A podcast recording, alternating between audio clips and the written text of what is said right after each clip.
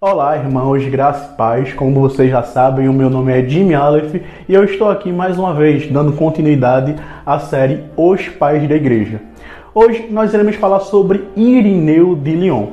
Irineu foi um pastor, escritor e teólogo da igreja primitiva que nasceu por volta de 130 depois de Cristo na cidade de Esmirna, na, na Ásia Menor. Embora tenha nascido na Ásia Menor, na cidade de Esmirna, ele é conhecido como pastor de Lyon, assim como o seu nome faz referência. Lyon é uma cidade da Gália, do Império Romano. Foi uma cidade da Gália e a Gália hoje é a atual França, certo?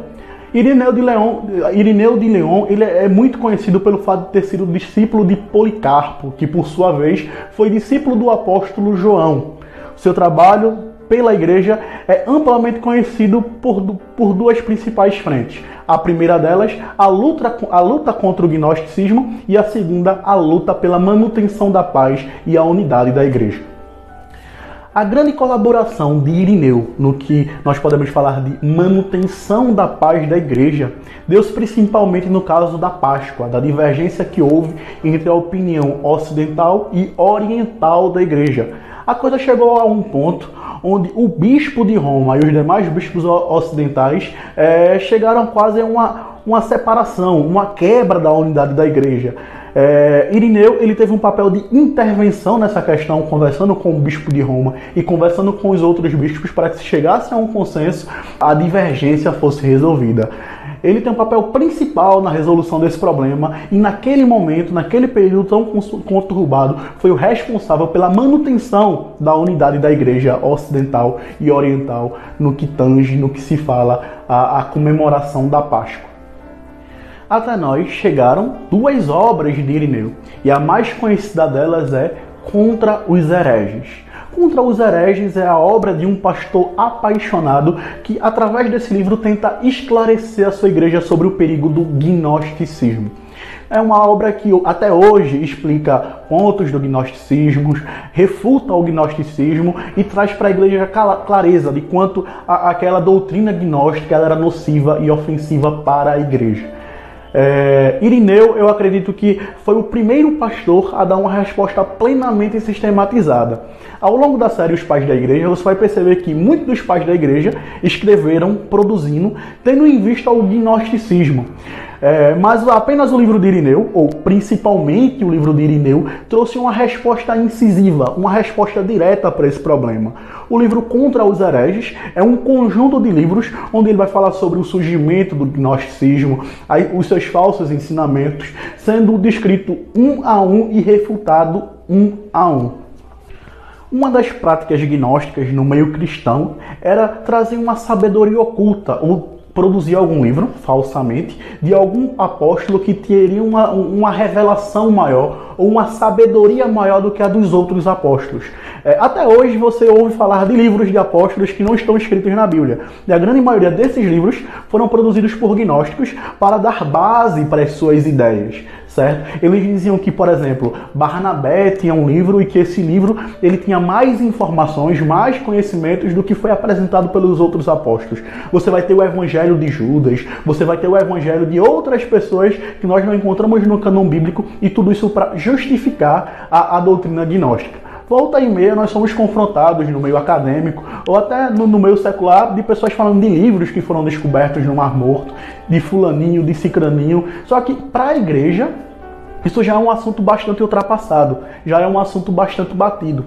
Tendo em vista que os gnósticos eles foram os grandes responsáveis pela produção de livros, é, tentando dar subterfúgio à doutrina gnóstica, em detrimento à igreja. E Irineu ele vai responder diretamente a isso, é, mostrando que os bispos, eles são os verdadeiros herdeiros dos apóstolos. Ele vai falar sobre o consenso apostólico, como eu já disse em outro vídeo, falando sobre outro pai da igreja. Ele vai usar a, a tradição, a, o consenso apostólico que houve entre os vários apóstolos que plantaram igrejas nos mais diversos lugares do Mediterrâneo, certo? E o consenso que havia entre os herdeiros desses apóstolos, que foram os bispos que sucederam os apóstolos nessa igreja, e que não haveria sabedoria maior do que o consenso apostólico apostólico. Por mais que alguém apresentasse, apresentasse uma sabedoria escusa ou abandonada, supostamente abandonada pela igreja, nada era mais forte do que o consenso apostólico e a sua manutenção pelos bispos da igreja até aquele momento.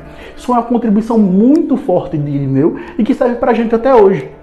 Volta e meia surgem livros com teorias, né? O Evangelho de Simão, o mago, o Evangelho de Fulaninho, que fala de Jesus quando era criança. Se você for estudar o islamismo, é, o islamismo ele tem forte, forte influência desses evangelhos apócrifos, como nós chamamos. É, vai falar de Jesus curando um pássaro quando era criança, entre tantas outras coisas. Mas o grande objetivo desses livros era exatamente esse: dar subsídio à, à, à doutrina gnóstica e todos eles, sem exceção alguma, foram refutados, foram é, clarificados, foram apontados como heréticos, como errados pelos bispos da igreja e principalmente por essa obra de Irineu, principalmente pela contribuição de Irineu, esse pai da igreja. É, como já foi dito aqui em outro vídeo, o gnosticismo ele tem uma perspectiva extremamente má acerca do ser humano, do, do homem, da carne. Eles diziam que a carne ela era completamente má, certo? E o que era importante, o que havia de bom no homem era o seu espírito, que deveria retornar para o que eles chamam, de pleureuma. Mas assim, eu não quero entrar aqui em questões filosóficas. Eu quero simplesmente mostrar para vocês é, esse desprezo do gnosticismo pela carne, dizendo que a carne é má. Para tanto, consequentemente, eles diziam que Jesus não veria em carne, por, não veio em carne, porque não teria como Deus vir em carne, sendo que a carne é má. Eles negavam esses elementos. No outro pai da igreja, eu falei sobre o canon de Marcião, onde ele fez uma edição da Bíblia negando a encarnação de Cristo, mostrando que ele veio somente em espírito e que aquilo ali já foi refutado por aquele pai da igreja. Mas em Nineu nós vamos, nós vamos ter uma nova, uma, uma, nova argumentação em defesa da encarnação de Cristo e mostrando que a carne não, ela não é má. Lembrando que os gnósticos, eles acreditavam que a carne teria sido criada por um Deus diferente, por um Deus má, um Deus mau, e que esse Deus do Novo Testamento, esse Deus bom, era um Deus completamente diferente, certo? E ele vai mostrar uma coisa bastante interessante, certo? Se você observar a ceia, Jesus Cristo, ele vai utilizar como elementos da ceia o pão para representar a carne e o vinho para representar o sangue. Se a matéria é má, por que Cristo ele usaria esses elementos? Certo? Isso foi um argumento muito interessante que eu acho que vale muito a pena ressaltar aqui, certo? Ante a negação da encarnação de Cristo, Irineu vai usar outro argumento extraordinário. Ele vai dizer que se Jesus Cristo não veio em carne, se Jesus Cristo não morreu em lugar dos homens, sendo também um homem de carne e osso, nós não estamos salvos.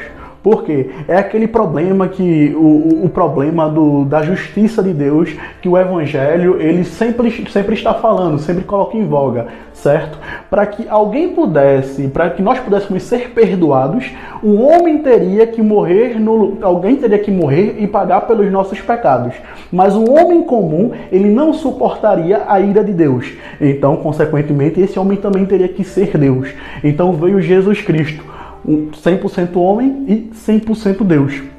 E quando o gnosticismo ele nega a encarnação de Cristo, ele também nega os efeitos da, consequentemente ele acaba negando os efeitos da crucificação, porque se Cristo não era homem, ninguém sofreu o sacrifício necessário para que a ira de Deus fosse apaziguada e os nossos pecados fossem perdoados. Jesus Cristo não foi o segundo Adão que restaurou a, a linhagem divina. Então, Irineu ele vai levantar esses pontos no seu livro contra a heresia e, e, e vai ser muito muito direto muito claro e muito bíblico quando ele trata acerca do gnosticismo e as suas heresias. Ainda nesse tema, tem uma citação de Irineu que eu acho muito importante tomar nota, que mesmo eu tentando explicar, não seria tão claro como o dito do próprio Irineu. O tópico chama-se Jesus não veio em carne, uma refutação à crítica dos agnósticos. Jesus não veio em carne. E ele vai dizer: Se o homem não tivesse vencido o inimigo do homem, a vitória não seria justa. Por outro lado, se a salvação não tivesse vindo de Deus, não a teríamos de maneira segura. E se o homem não estivesse unido a Deus, não poderia participar da incorruptibilidade. Era necessário, portanto, que o mediador entre Deus e os homens, pelo parentesco entre as duas partes, restabelecesse a amizade e a concórdia, procurando que Deus acolhesse o homem e o homem se entregasse a Deus. De fato, como poderíamos participar da filiação adotiva de Deus se não tivéssemos recebido a comunhão com Ele por meio do Filho, se o seu Verbo não tivesse entrado em comunhão conosco, encarnando-se? Muito interessante. Em conclusão, irmãos, nós podemos parar e olhar para a vida desse homem de Deus e aprender como ele foi um escritor preocupado com a sua igreja, como ele foi um defensor da igreja, preocupado com a unidade da igreja, mas principalmente foi um homem que se preocupou em mostrar a encarnação de Cristo, o seu papel vicário, a necessidade de Cristo ser ao mesmo tempo homem e ser Deus. Isso é belíssimo na vida de Irineu de Lyon. Essa contribuição que ele deu para a igreja, é, esse aspecto teológico que até hoje é fundamental na pregação do evangelho, na manutenção da igreja e no avivamento dos crentes. Por hoje é isso, meus irmãos. Graças e paz.